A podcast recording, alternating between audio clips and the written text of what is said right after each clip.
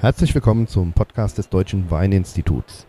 Mein Name ist Andreas Kaul und man hört es vielleicht im Hintergrund, wir melden uns heute von unterwegs. Wir sind nämlich auf der Prowein-Messe in Düsseldorf.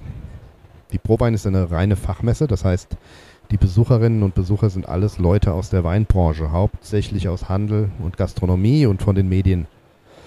Als in Anführungszeichen normaler privater Weinfreund oder Freundin hat man leider keinen Zutritt zur Messe. Grund für uns, dass wir allen daheimgebliebenen mal berichten, was sich hier so tut und was es Neues gibt. Ich spreche dazu unter anderem mit meinem Kollegen Ernst Bücher. Wir reden über die wachsende Bedeutung pilzwiderstandsfähiger Rebsorten, die sogenannten Piwis. Wir haben uns außerdem am Stand der Generation Riesling umgeschaut und mit der Winzerin Sabrina Becker gesprochen. Ich kläre mit Alla Jacobs von Wines of Germany Niederlande, warum am ersten Messetag abends immer so viele Gäste aus den Niederlanden bei uns am Stand anzutreffen sind.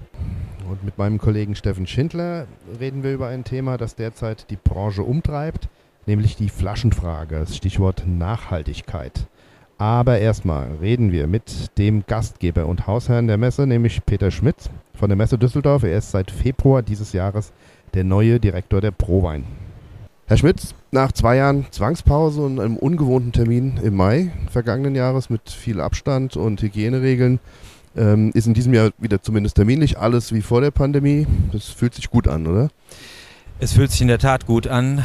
Wir brauchen unsere Messen, das ist mit Emotionen beladen und ähm, letztes Jahr der Termin passte nicht so, aber das war Corona bedingt. Äh, wir haben jetzt schon verschiedene Veranstaltungen von in unterschiedlichen Größenordnungen durchgeführt. Äh, die Medica, äh, wir haben die Euroshop durchgeführt und äh, ja, wir sind wieder so im normalen Tonus, im normalen Tritt der Messeorganisation. Das ist sehr gut. Und es war ja, wurde ja alles vorbereitet für die Prowein, alles stand Gewehr bei Fuß und dann auf einmal kam die Meldung, Streik der öffentlichen Verkehrsmittel. Das ist ja eine Vollkatastrophe. Sie haben, ja. Sie haben souverän reagiert, finde ich. Die Meldung kam leider wirklich erst am Freitag äh, zu uns durch. Ähm, und ähm, wie wir Messeleute aber so sind, wir müssen improvisieren können. Das zeichnet uns, glaube ich, aus. Äh, wir haben direkt einen Krisenstab eingerichtet und äh, das, was in unserem Rahmen möglich ist, organisiert. Wir haben 36 Busse aus der Region jetzt noch organisiert, äh, wirklich Reisebusse, um die Hauptstrecken Hauptbahnhof, Heinrich-Heine-Allee und Flughafen bestücken zu können. Äh, wir hoffen, dass sich das ein bisschen entzerrt dadurch. Äh, es muss mit Sicherheit etwas mehr Zeit eingeplant werden. Äh, wir lassen aber auch das Messegelände, die Hallen etwas länger offen nach hinten raus, dass sich das nicht in diesem Peak so ja, gut, ja. staut. Das ist gut, aber ich muss dazu sagen, es ist jetzt Montag, 9 Uhr, die Messe hat gerade geöffnet, der zweite Tag und heute ist sozusagen der erste Tag des Streiks. Also wenn ich mich so umschaue, es sind schon sehr viele Aussteller da, und Besucher sind auch schon ein paar da, also vielleicht haben wir Offensichtlich, äh, wir sind natürlich auch sehr stark an die Presse rangegangen, ähm, folgen die Leute unserem äh, Ratschlag, früher loszulegen, früher loszufahren, äh, bis hin zu, ich habe das Gefühl, dass viele Düsseldorfer einfach äh, ja, der Messe auch beistehen wollen und im Homeoffice bleiben. Sehr gut, sehr gut. Aber zur Prowein, äh, die Leitmesse der Branche. Äh, für Außenstehende, wie viele Aussteller sind denn am Wochenende hier in Düsseldorf? Wir sind etwas unter 6000. Wir sprechen also von rund 6000 Ausstellern und sind damit fast auf Vor-Corona-Niveau. Sehr gut. Und das macht uns sehr, sehr stolz. Die Branche möchte in Düsseldorf sein. Wie viele Länder? Das sind ja nicht nur die deutschen Aussteller. Diese die fast 6000 Aussteller verteilen sich auf 61 Länder. Ähm, traditionell ist Italien das stärkste Land, vertreten in drei Hallen auf äh, rund 16.000 Quadratmetern. Äh, danach folgt dann äh, Frankreich auf zwei Hallen mit rund 13.000 äh, Quadratmetern und Deutschland liegt auf Platz drei äh, in zwei Hallen mit 700 Ausstellern auf äh, rund 14.000 Quadratmetern vom Ranking her ist halt äh, Deutschland zwar von den Ausstellern nach Frankreich, von den Quadratmetern aber mehr. Gut, in Frankreich gibt es ja auch zwei, drei Weinberge mehr. Genau. Insofern. Und ich hatte, glaube ich, vergessen, auf 13 Hallen. 13 Hallen. 13 Hallen sind voll belegt hier im Gelände. Das muss man sich mal vorstellen. Man nimmt ja gerne so das Saarland als Größenvergleich, aber in dem Fall ist vielleicht so ein Fußballfeld doch besser. Und wenn man so eine Halle, die vielleicht so ein, ja, ungefähr Fußballfeldgröße hat, 13 Fußballfelder, Ja, es ist sogar etwas mehr als 13 Fußballfelder. Ich glaube, ein Fußballfeld ist so 30 mal 100. Ähm, das sind schon ein paar Fußballfelder mehr dann. Ordentlich, da braucht man ein gutes Schuhwerk. Nur mal eine Dimension sich irgendwo vor ja. Augen zu führen. Also man kann das eigentlich auch gar nicht alles äh, in den drei Messetagen, die Messe geht ja von Sonntag bis Dienstag, ja. ähm, alles ablaufen. Das ist schon wirklich Wahnsinn. Und ich stelle mir dann immer vor, bei so vielen Ausstellern, äh, die, die Dimension, die die Logistik dahinter, also allein zum Beispiel das Leergut, das Altglas, die Flaschen, die dann abends äh, hier vom, abgeholt werden und äh, gibt's da, können Sie mal eine Zahl nennen einfach? Ja, wir haben das mal hochgerechnet. Da steht natürlich niemand, der sowas äh, zählt, aber ähm, wenn man an Tonnagen guckt, wie viele Container dann gebraucht werden, landen wir circa bei 200, 220.000 äh, Standardweinflaschen die entsorgt werden müssen. Aber das Gute ist ja, die gehen wieder in den Kreislauf. Insofern ist das Thema Nachhaltigkeit auch gesichert. Ähm, wir sind, aber da kann ich jetzt noch gar nicht so viel zu verraten. Wir sind auch an einem Thema dran, ähm, die Restmengen Wein äh, vielleicht zukünftig ab 2014 dann auch äh, im Sinne der Nachhaltigkeit äh, weiter zu verwenden. Aber das können wir dann vielleicht nächstes Jahr nochmal. Okay, das klingt gut. Ähm, und auf wie viele Besucher verteilen sich denn so die, die Flaschen? Ich meine, wir haben jetzt, wie gesagt, Montag. Sie können ja noch keine definitiven Zahlen sagen, aber von den Registrierungen her, was schätzen Sie, wo wir da rauskommen? Also wenn man die Registrierungen sich anguckt und das hochrechnet, wir haben ja nun viele Jahre Erfahrungswerte, wie sich das verteilt. Gut, der Streik mag jetzt ein bisschen noch äh, eine Auswirkung haben.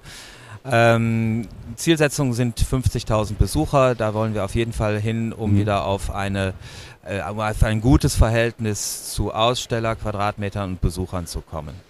Und die kommen aus aller Welt. Die kommen aus aller Welt. Hier kommt wirklich die Welt hin. Es gibt, äh, es ist für mich ja auch neu, aber es gibt so Sachen, dass der kanadische Einkäufer nach Düsseldorf fährt, um amerikanisch-kalifornischen äh, Wein zu kaufen. Ja, ja. ja zu bestellen. Wirklich, hat sich wirklich äh, entwickelt zu einem ja, der Branchentreff der Weinwelt. Ja, ganz genau. In Düsseldorf. Für Sie persönlich ist es die erste Pro-Wein jetzt als in der Funktion als Direktor. Korrekt. Ähm, wie können Sie das einordnen im Vergleich zu anderen Messen der Messe Düsseldorf? Ähm, Im Vergleich zu, äh, gut, ich komme aus dem Auslandsbereich, äh, da sind die Messen alle etwas kleiner, äh, aber nicht, äh, nicht minder arbeitsintensiv. Insofern, ähm, im Grunde genommen sind es die Zahlen, die am Ende des Tages eine Rolle spielen. Äh, die ProWein ist natürlich die führende Veranstaltung äh, für die Weinbranche weltweit. Wir sind da im Wettbewerb mit anderen, ähm, aber dem stellen wir uns. Das ist Business. Aber auf jeden Fall haben sich eine schöne Branche ausgesucht. Ähm, das kann ich Ihnen sagen. Das ist eine emotionale Branche. Das ist auch Neuland für mich. Ich komme eher so aus den äh, Industriemessen, was wir sonst noch am Platz Düsseldorf haben im Bereich Verpackung, Kunststoff. Äh, Medizin. Das äh, transportieren wir ja auch ins Ausland und das habe ich viele, viele, ja, drei Jahrzehnte, über drei Jahrzehnte mittlerweile gemacht. Und jetzt habe ich eine emotionale Branche, die mir sehr, sehr gut gefällt. Sehr gut. Herr Schmitz, Ihr Terminkalender ist voll. Ich danke fürs Gespräch und wünsche noch eine gute Messe. Herzlichen Dank, Herr Kaul. Das wünschen wir uns gemeinsam. Auch die Weinbranche ist auf der Suche nach mehr Nachhaltigkeit. Eine nicht zu unterschätzende Stellschraube sind dabei die Flaschen. Zum einen gibt es Bestrebungen, diese leichter zu machen oder auf alternative Verpackungen umzusteigen. Zum anderen gibt es jetzt in Württemberg eine Initiative für ein Mehrwegsystem. Mein Kollege Steffen Schindler, Marketingleiter des CWI, hat sich das Ganze aus der Nähe angesehen. Hallo Steffen. Ja, hallo Andreas. Hallo. Du warst auf der Pressekonferenz der Weinheimat Württemberg ja. zum Flaschenpfandsystem. Was mhm. gibt es da Neues? Wie können wir uns das vorstellen? Also es ist so, dass es in Württemberg schon seit ganz vielen Jahren als einziges Gebiet in Deutschland ein Pfandsystem gibt für ein Liter Weinflaschen. Die, ähm, da werden auch jedes Jahr mehrere Dutzende Millionen Flaschen gesäubert und wiederverwendet, was äh, dazu führt, dass man enorm viel CO2 einspart, weil bei der Weinproduktion die, die Produktion der Flasche über 40 Prozent des CO2s produziert. Das heißt, der Winzer kann sich im Weinberg und im Keller noch so anstrengen. Am Ende, wenn er in die Flasche abfüllt, hat er damit einen sehr hohen Verbrauch an CO2.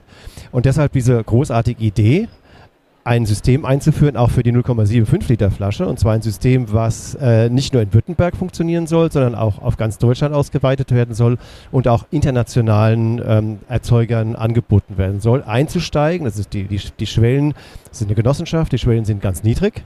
Und äh, es ist ein, ein, geschlossenes System. Das heißt, äh, da wo ich meinen Wein gekauft habe, in dieser ganz neuen Flasche, Da kann ich sie wieder abgeben und bekomme dann das Pfand zurück. Wie hoch das Pfand ist, das steht noch nicht ganz fest.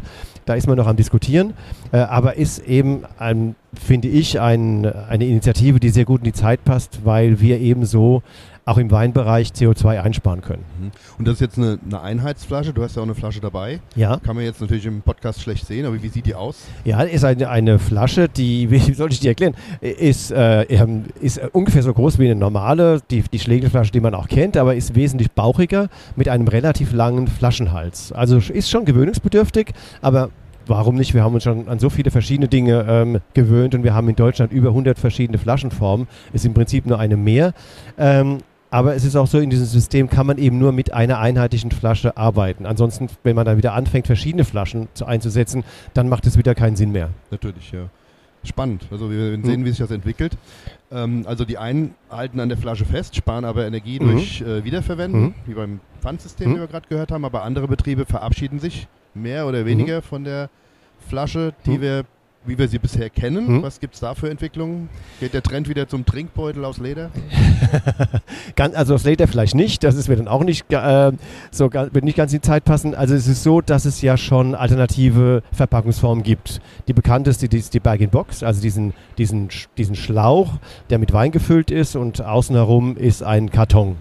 Äh, super gut zu transportieren, super gut zu, zu, kühlen und deshalb in Skandinavien sowieso schon äh, fest etabliert. In Skandinavien wird die Hälfte aller Weine mittlerweile in Bag-in-Box verkauft. Äh, und die lieben das, weil sie weniger aus äh, Umweltschutzgründen, sondern ein, ein, einfach, weil sie am Wochenende in ihr Wochenendhaus fahren oder auf, ihre, auf ihr Boot und dann eben keine acht Flaschen Wein mitnehmen, sondern eine große Bag-in-Box mit fünf Litern oder sogar mit zehn Litern. Ähm, da hat es, ist es schon da und ähm, hinzu kommt eben, dass man hier fast 80 Prozent des CO2s einsparen kann, weil man das sehr einfach entsorgen kann. Den Karton, der kommt in eben den Papiermüll. Dieser Schlauch, der wird dann entsorgt über den Plastikmüll und hat sogar noch den Vorteil, dass die Weine sehr, sehr lange haltbar bleiben. Also wenn man das einmal geöffnet hat dann, äh, und Wasser, äh, Wein herauslässt, dann ähm, zieht sich dieser Beutel eben zusammen und es kommt, gibt immer noch keinen Kontakt zur Luft und dadurch werden die Weine zwei, drei, vier Wochen haltbar. Also wirklich eigentlich eine tolle Sache, sowieso schon. Ist gewöhnungsbedürftig und wenn ich jetzt am Abend ein feines Diner habe, passt es vielleicht nicht ganz so, aber so für jeden Tag wirklich eine Alternative. Ich denke, man muss sich einfach dran gewöhnen. Ja, sowas. wie so vieles. Ja. Ja. Und was gibt es noch? Ich habe gehört, ähm, der VDP setzt jetzt auf leichte Flaschen. Ja, die setzen im, im Gutsweinbereich auf leichtere Flaschen. Das ist äh, überhaupt kein Nachteil und ähm, wird sich auch ansonsten durchsetzen, diese leichteren Flaschen, weil äh, eben durch die, dadurch, dass ich weniger Material habe, ich äh, weniger CO2 bei der Produktion der Flasche benötige oder verursache und auch beim Transport wesentlich weniger. Und insofern macht das einfach Sinn. Und da hat jetzt der Verbraucher überhaupt keinen Nachteil, weil die Flasche ist einfach nur leichter. Mhm. Ja. ja. Und jetzt gerade auf der Messe noch was gehört, Bierflaschen, die werden ja, jetzt auch mit Wein befüllt. Das ist jetzt praktisch die, diese Mehrwegidee noch weitergetrieben. Das heißt, ähm, es gibt eben schon bestehende Mehrwertsysteme, die äh, ich nutzen kann und das ist eben bei Bier der Fall. Und dann haben Winzer gesagt, mein Kunde hat den Vorteil, er holt sich seinen Wein in dieser Bierflasche und kann die überall in Deutschland, in jedem Supermarkt, an jeder Rückgabestelle gegen 8 äh, Cent Pfand wieder zurückholen. Ist natürlich auch ein bisschen gewöhnungsbedürftig, aber die Winzer haben berichtet, dass das wirklich, dass sie auf ganz viel Interesse stoßen, gerade bei Leuten, die schon beim Einkauf des Weines auch darauf achten, dass er biologisch hergestellt worden ist, dass er nachhaltig hergestellt worden ist. Äh, und insofern, da bin ich jetzt mal sehr gespannt und ich sehe da wirklich ein, ja, ein großes Potenzial. Also Thema Nachhaltigkeit steht hm. ganz oben auf dem Zettel. Ja. ja. Ähm, wer sich da noch etwas ausführlicher mit dem hm. Thema ähm, auseinandersetzen will, du warst heute, heute ist der 20. März, Montag, du warst heute im ZDF. ja. Gibt es das in der Mediathek? also ich war heute äh, genau in der Sendung Volle Kanne. Und da ging es auch um das Thema, also wer dann auch diese äh, neuen Flaschenformen mal sehen will, der kann sich das angucken. Der, man muss nur eingeben, volle Kanne, Steffen Schindler zum Beispiel, und dann findet man das und das ist jetzt ein Jahr online. Also das sollte also, jeder schaffen. Wunderbar, das schaffen wir. Also, danke Steffen fürs Gespräch. Ja, viel Spaß beim Gucken. danke. Wir sprechen jetzt mit meinem Kollegen Ernst Bücher. Regelmäßig Zuhörende kennen ihn ja bereits aus früheren Folgen. Unter anderem gibt es sogar einen Podcast zum Thema Piwi und das ist auch Thema hier auf der Messe. Hallo Ernst. Hallo. Du hast gerade hier am Stand eine Verkostung zum Thema Piwi moderiert. Mal für alle, die deinen Podcast äh, noch nicht gehört haben oder noch nicht im Thema drin sind, was steckt hinter der Abkürzung Piwi? Was hat es damit auf sich? Ja, Piwi kommt von Pilz widerstandsfähig. Und äh, das sind neue Sorten, nachhaltige Sorten, die ja 80 Prozent weniger Pflanzenschutz benötigen als die konventionellen Sorten. Man versucht eigentlich diesen Begriff Piwi zu vermeiden, weil es, sag ich mal, ja nicht unbedingt so der ansprechendste äh, Begriff ist. Ja, man spricht heute wirklich von neuen Sorten, robusten Rebsorten, nachhaltigen Sorten oder auch von Zukunftsweinen. Das ist jetzt nochmal eine eigene Bewegung, ähm, die sich jetzt mittlerweile auch ähm, gebildet hat, weil das Thema nachhaltige Sorten einfach ein Riesenpotenzial birgt.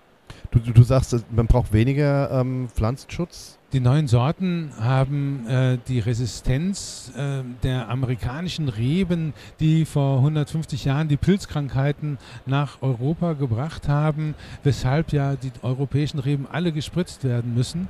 Und ähm, die haben diese Resistenz mit dem guten Geschmack der europäischen Reben verbunden. Und das ist jetzt ähm, mittlerweile arbeitet man daran ja schon seit äh, über 50 Jahren, aber sag mal, die ersten Generationen waren geschmacklich noch nicht so weit, wie wir heute sind.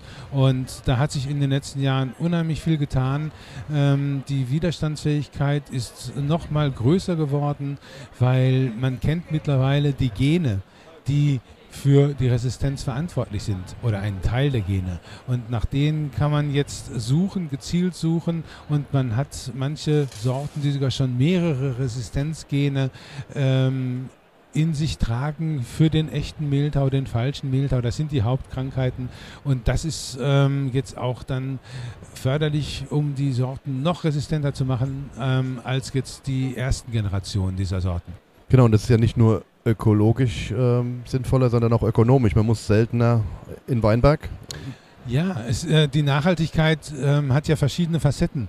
man spart als Erzeuger, sage ich mal, jetzt wirklich auch bares Geld, weil man weniger Pflanzenschutzmittel kaufen und ausbringen muss. Man hat aber auch weniger Bodenverdichtung. Ja, das muss man ja auch, wenn man den, äh, den Pflanzenschutz betreibt, äh, muss man ja durch die Weinberge fahren. Ja, man fördert das Bodenleben dadurch auch, äh, die Biodiversität. Ja, und ähm, es ist insgesamt ein ja, geringer CO2-Fußabdruck, den man hat. Ähm, und man kann es sogar noch, wenn man es noch ein bisschen extensiver bewirtschaftet, ähm, auch wirklich äh, mehrere Stunden pro Hektar einsparen. Mhm. Und äh, wir haben jetzt drei verschiedene Verkostungen auf der Prowein. Eine ist heute gelaufen, heute ist Sonntag. Wir zeichnen das Gespräch am Sonntag auf. Wie kam die erste Probe an bei den Besuchern?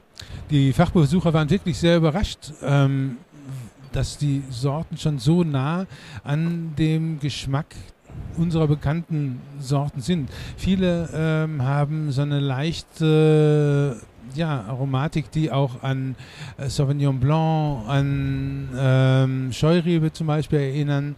Ähm, aber es gibt auch Riesling-Typen, es gibt Grauburgunder-Typen ähm, und das ist ungemein spannend. Man öffnet mit diesen neuen Sorten auch ganz neue Geschmackshorizonte. Ja? Also man kann neue Geschmäcker kreieren oder die wurden damit kreiert. Und das ist auch nochmal eine Geschichte, ja, äh, die durchaus spannend ist. Mhm. Super, das heißt, das Thema bleibt uns auf jeden Fall erhalten. Es ist kein Zukunftsthema mehr, sondern eigentlich schon Gegenwart, oder?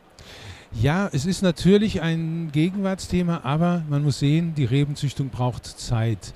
Wir brauchen, um eine neue Sorte zu züchten, so um die 20 Jahre. Ja? Und äh, selbst neue Sorten wie jetzt Calardis Blanc ist eine, die wurde jetzt erst 2018 zugelassen. Da ist das Rebenpflanzgut schon bis 2024 ausverkauft und ähm, ab 2025 kann man so 50 Hektar pro Jahr pflanzen. Das bei 100.000 Hektar, die wir in Deutschland haben, ja. Es gibt aber auch andere Sorten, da gibt es genug Pflanzgut. Das muss man auch nochmal sagen. Aber man sieht es, wenn neue Sorten kommen, der Weinbau ist eine Dauerkultur und das geht alles nicht von heute auf morgen. Genau. Gut, Ernst, also wie gesagt, Thema bleibt uns erhalten. Danke fürs Gespräch. Danke auch. Wir sprechen uns im April wieder, wenn es äh, um den 2022er Jahrgang geht. Da müssen wir dann auch nochmal drüber reden. Und ja, und wer den angesprochenen Piwi-Podcast mit Ernst Bücher und Rebzüchter Volker Freitag nochmal hören will, er ist vor ein paar Monaten in dieser Reihe erschienen und kann überall, wo unser Podcast zu finden ist, abgerufen werden. Also, Ernst, vielen Dank fürs Gespräch. Gerne. So, ich bin jetzt hier am Stand der Generation Riesling. Die Generation Riesling ist ein Zusammenschluss von jungen Winzerinnen und Winzern aus allen deutschen Anbaugebieten. Und seit einigen Jahren gibt es auf der ProWein auch einen Stand der Generation Riesling mit verschiedenen und wechselnden Ausstellern. Ähm, ist ja alles im, im schönen modernen Design gehalten, einladender Stand, sehr offen und wir haben hier insgesamt zehn Betriebe, die ihre Weine vorstellen. Ähm, ja, die Offenheit des Stands lädt die Messegäste hier durchaus ein, auf den Stand zu kommen und davon wird im Moment auch reichlich Gebrauch gemacht. Ist gut was los hier. Ich versuche mich jetzt mal im Getümmel durchzuarbeiten zu Sabrina Becker. Sie ist Winzerin aus Spießheim in Rheinhessen. So, geschafft. Hallo Sabrina, danke, dass wir zwischendurch kurz mit dir reden können. Hallo. Ähm, ja, wie läuft die Messe? Ja, gut tatsächlich. Ähm, wir haben äh, immer wieder Zulauf hier von neuen Kunden wie auch Bestandskunden. Wir sind sehr viel in Gesprächen und äh, ja, es macht Spaß. Die Stimmung ist gut nach der Corona-Pandemie und äh, wir freuen uns jetzt äh, auf den letzten Tag. Und es ist bestimmt äh, auch anstrengend, so eine Messe, oder? Die ja, natürlich. Äh, von 9 bis 18 Uhr ähm, eigentlich rund um die Uhr dann auch Gespräche zu führen, was man sehr gerne möchte. Aber natürlich zerrt es auch so ein bisschen und das nächste ist natürlich auch, dass die Winzer abends ja nicht gleich nach Hause gehen nach der Messe, sondern auch noch ein bisschen unterwegs sind. Es ist ja wie so ein jährliches Klassentreffen. man sieht viele Kollegen Kollegen auch nur einmal im Jahr und das müssen wir halt nutzen. Ne? Genau, man hat ja auch Verpflichtungen dann abends. Ja. Definitiv. Genau. Was sagen die, die Besucher über den, den Jahrgang? Wie ist das Feedback? Ähm, die freuen sich auf jeden Fall auf den neuen Jahrgang und äh, sind recht begeistert, wie präsent auch äh, jetzt die Weine aus äh, ja, dem 2022er Jahrgang sind. Äh, sehr fruchtbetont, äh, sehr klar. Äh, eine schöne Balance schon zwischen Säure und Restsüße, also kommt sehr, sehr gut an. Sehr gut. Du bist ja hier am Stand der Generation Riesling. Was, was hat es damit eigentlich auf sich, die Generation Riesling? Was ist das? Na, die Generation Riesling ist die größte deutsche Jungwinzervereinigung. Ich glaube mit aktuell 540 Mitgliedern. Ähm, ja, wir haben hier einfach die Chance, zwei Jahre in Folge äh, unsere Weine präsentieren zu können. Es ist ein sehr, sehr schönes Netzwerk, äh, was sehr viele Veranstaltungen für uns plant und organisiert. Und äh, ja, bis zum äh, Alter von 35 Jahren dürfen wir uns ja ganz offiziell Jungwinzer, Jungwinzerin nennen. Und äh, ab dem Alter von 36 müssen wir leider austreten, was ich schon sehr, sehr schade finde, wenn es dann irgendwann, irgendwann soweit ist. Das dauert ja noch. Natürlich. Genau. Also Sabrina, vielen Dank. Äh, heute, ist der, heute ist Dienstag, der letzte Messetag. Also ich wünsche dir noch einen erfolgreichen letzten Tag. Dankeschön. Danke ja. fürs Gespräch. Sehr gerne. Liebe Weinvrienden von Oranje. De Oranjeauer ist lievelingsplek geworden van Nederlanders. Waar we de laatste uur samen Duitse wijn genieten voordat we naar huis gaan. Zu unserem nächsten Thema. Mehr als jede zehnte Flasche deutschen Weins, die exportiert wird, geht in die Niederlande. Mengenmäßig liegt der Anteil bei 12 Prozent und damit gehören die Niederlande zusammen mit den USA und Norwegen zu den wichtigsten Exportmärkten für die deutschen Winzerinnen und Winzer. Und viele niederländische Fachbesucher haben sogar eine kürzere Anreise nach Düsseldorf als mancher deutsche Weinprofi, also auch nicht besonders überraschend, dass hier sehr viele Messegäste aus den Niederlanden vor Ort sind. Und immer am ersten Messetag, also sonntags, veranstaltet das Deutsche Weininstitut auf der Prowein die sogenannte Orange Hour. Eine Stunde vor Messeende sind alle niederländischen Fachbesucherinnen eingeladen an den DWI-Stand zum Ausklang des Messetages. Und in diesem Jahr hat die Veranstaltung Jubiläum. Zum zehnten Mal ist der Messestand fest in der Hand der Niederländer und den, ja, den Oberniederländer, den haben wir jetzt am Mikro. Alla Jakobs. Er ist seit vielen Jahren der Ansprechpartner des DWI für unseren westlichen Nachbarn. Hallo Alla. Endlich wieder Orange Hour. Zwei Jahre keine Messe. Vergangenes Jahr haben wir es nicht durchgeführt. Also schön, wieder so einen Trubel am Stand zu haben, oder? Ja, lieber Andreas, es ist nicht nur zwei Jahre her. Die letzte Orange Hour fand 2019 statt. Äh, und wir hatten alle mal dann gesagt, im Jahre 2020 organisieren wir dann die zehnte Ausgabe. Aber es hat vier Jahre jetzt gedauert. Heute feiern wir die zehnte Ausgabe der Orange Hour. Und es ist geil, so viele Niederländer wie hier zu sehen, äh, die wir seit Jahren vermisst haben. Ja?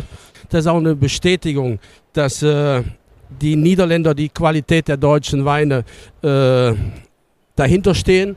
Und es ist auch eine Bestätigung für die Arbeit, die wir in den letzten Jahren in den Niederlanden geleistet haben. Auf jeden Fall. Und das hat sich auch zu so einem ja, Networking-Event entwickelt. Wie viele Gäste haben wir denn jetzt hier am Stand? Was, was schätzt du? Also äh, insgesamt schätze ich so, also die Leute, die sich angemeldet haben, die sind jetzt auch hier. Es hat ein bisschen länger gedauert, dass die, die letzten hier eingetroffen sind, aber wir rechnen hier so mit 125 Niederländern, die heute hier sind. Und äh, es hat sich so rumgesprochen, dass äh, die Orange Hour in den letzten Jahren sich zu einem beliebten Ort äh, äh ist geworden, um äh, Gastronomen, niederländische Importeure, und auch Influencer und Journalisten hier auf dieser Plattform grüßen zu dürfen. Ja. Also die Zuschauer, die Zuhörer können das jetzt nicht sehen, aber unser Stand ist wirklich, äh, der, der, Stand ist groß, aber er ist voll. Also ist, ist äh, wirklich, äh er ist voll und äh, jeder bekommt ja auch, weil in der zehnten Ausgabe haben wir jetzt hier äh, eine, ein kleines Geschenk. Jedes Jahr wird ein orangenes Geschenk ausgeteilt und dieses Jahr ist es auch in zehn Jahre Zusammenarbeit mit Burgundis Lifestyle, ein Käselieferant in den Niederlanden, der jedes Jahr mit uns hier auf der Orange Hour steht. Genau, es gibt nämlich auch leckeren Käse dazu. Das ist sehr schön. Ähm, ich habe es äh, vorhin äh, erwähnt, die Niederlande die gehören zu den wichtigsten Exportmärkten für deutsche Weine. Wie, wie würdest du das einschätzen? Welche Weintypen trinkt trinkt man gerne in den Niederlanden? Gibt es irgendwie Rebsorten oder Geschmacksrichtungen? Also Andreas, in den letzten Jahren hat sich sehr vieles äh, geändert auf dem niederländischen Markt. Äh, wenn wir das betrachten auf die letzten 20 Jahre, äh, hat sich die Qualität der deutschen Weine sehr, sehr verbessert. Und das ist auch vielleicht der Grund, dass die junge Winzergeneration da herangewachsen ist und das Ruder übernommen hat. Und diese Weine werden auch auf dem niederländischen Weinmarkt geschätzt. Äh, man hat heute mehr qualitätsbewusste Weine, die von diesen jungen Leuten produziert werden und auch mehr trockene Weine. Und wir sehen auch in der niederländischen Gastronomie, dass deutscher Wein wieder äh, den Platz ein, äh, eingenommen hat mit eins, zwei Seiten. Äh, und äh, die, die äh, Gastronomen schätzen die Qualität, aber auch die Einsatzbereitschaft der deutschen Weine zu speisen. Also, äh, und wir sehen auch, dass im äh, niederländischen LEH das deutsche Weinsortiment sich verbessert hat.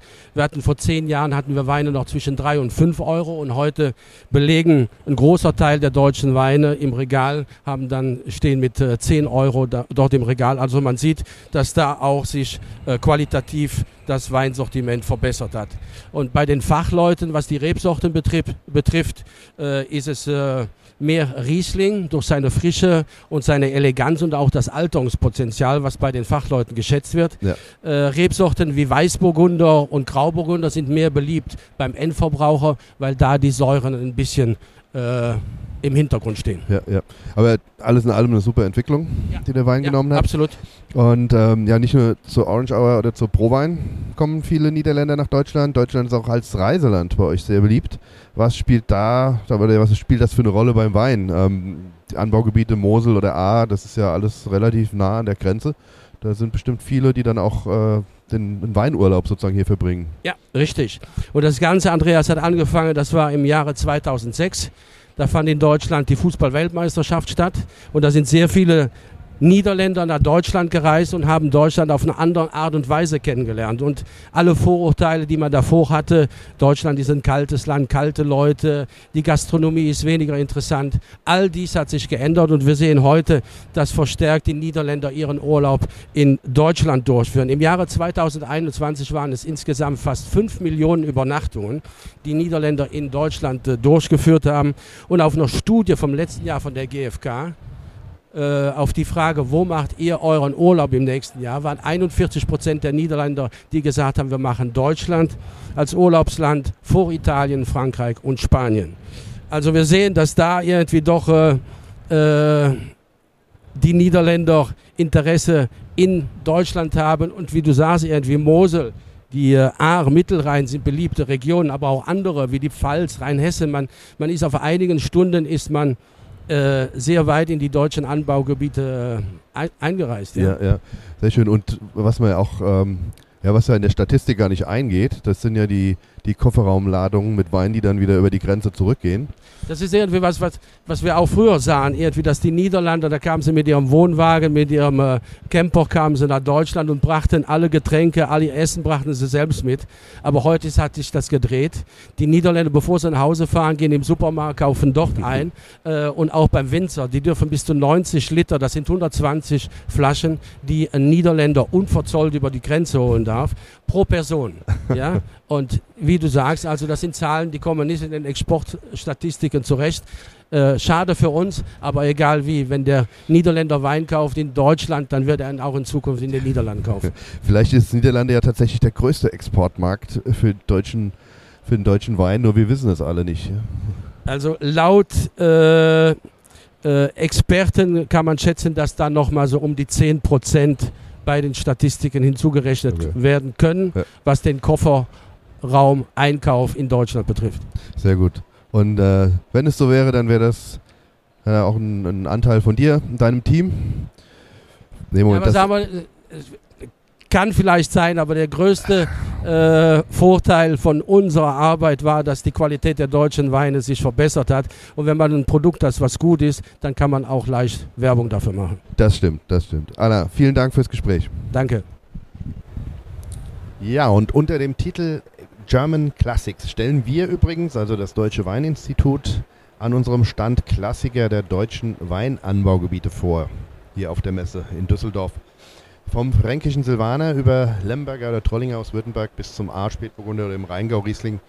Aus allen 13 Anbaugebieten gibt es hier was zu verkosten. Und ja, wer sich für die vorgestellten Weine interessiert, der kann sich auf unserer Prowein-Themenseite im Internet darüber informieren. Dort gibt es dann auch Infos zu den Verkostungen hier am Stand, unter anderem auch die, die Probenlisten von Ernst Büchers Piwi-Proben und auch über die Generation Riesling erfährt man hier einiges. Und der Link www.deutscheweine.de und dann Schrägstrich Prowein, wie man spricht. So, jetzt sind wir eigentlich am Ende unseres Podcasts angelangt und da läuft mir doch glatt Arno Stegoweit über den Weg. So viel zum Thema Branchentreff hier auf der ProWein. Arno wird am 6. April unser Online-Seminar Weinentdecker Wissen moderieren. Deswegen habe ich ihn hier auch kurz nochmal vors Mikro geholt. Hallo Arno. Hallo Andreas. Am 6. April führst du bei unserem Online-Seminar Weinentdecker Wissen durchs Programm. Da freuen wir uns schon drauf. Um was geht's? Was ist das Thema? Ich darf äh, über Süßwein sprechen und äh, über die Prädikatstufen, Kabinett, Spätlese, was ist eine Beerenauslese, was macht den Eiswein aus, wie lange haben wir noch Eiswein, mal gucken, ob ich in die Glaskugel gucken kann. Ähm, ich freue mich riesig drauf, das wird ähm, ganz toll werden. Sehr gut, super. Und du moderierst das Ganze, wirst aber nicht ganz allein sein, wenn ich das richtig verstanden habe? Ich werde mir ähm, ein, zwei sehr charmante ähm, Begleiter mit ins Boot holen, die mit mir moderieren werden, einfach damit ähm, geballte, äh, geballtes Fachwissen ähm, an, die, an, an die Frauen, an den Mann kommt. Sehr gut. Und was müssen die äh, Teilnehmer tun, um sich anzumelden? Du Andreas, es ist ganz einfach. Ähm, unter www.deutscherwein.de slash WEW Weinentdeckerwissen anmelden oder das eben erstmal eingeben und ähm, dann anmelden. Die Teilnahme ist kostenlos und äh, die passenden Pi- Weinpakete dazu, die kann man bei den teilnehmenden Händlern äh, bestellen. Super. Danke, Arno. Wir sehen uns am 6.4. Ich So freue mich ist es. drauf. Ich freue mich drauf. Und die kostenlosen Online-Seminare finden übrigens jeden Donnerstag, jeden ersten Donnerstag im Monat statt. Und wie gesagt, Infos gibt es unter deutscheweine.de slash WEW, also Wilhelm, Emil, Wilhelm. Das war unser Messe-Podcast. Wir hören uns hoffentlich wieder im April. Da wagen wir mal eine Einschätzung, wie sich der Jahrgang 2022 entwickelt hat. Gesprächspartner wird dann wieder mein Kollege Ernst Bücher sein und auch einem Winzer oder einer Winzerin werden wir dann in den Keller schauen. Und am Schluss noch ein Veranstaltungstipp vom 29. April bis zum 1. Mai findet wieder das Weinwanderwochenende statt. In allen Anbaugebieten gibt es dann zahlreiche Wanderevents und auf deutscheweine.de findet ihr dazu weitere Infos. Das war's für heute. Vielen Dank fürs Reinhören und bis zum nächsten Mal.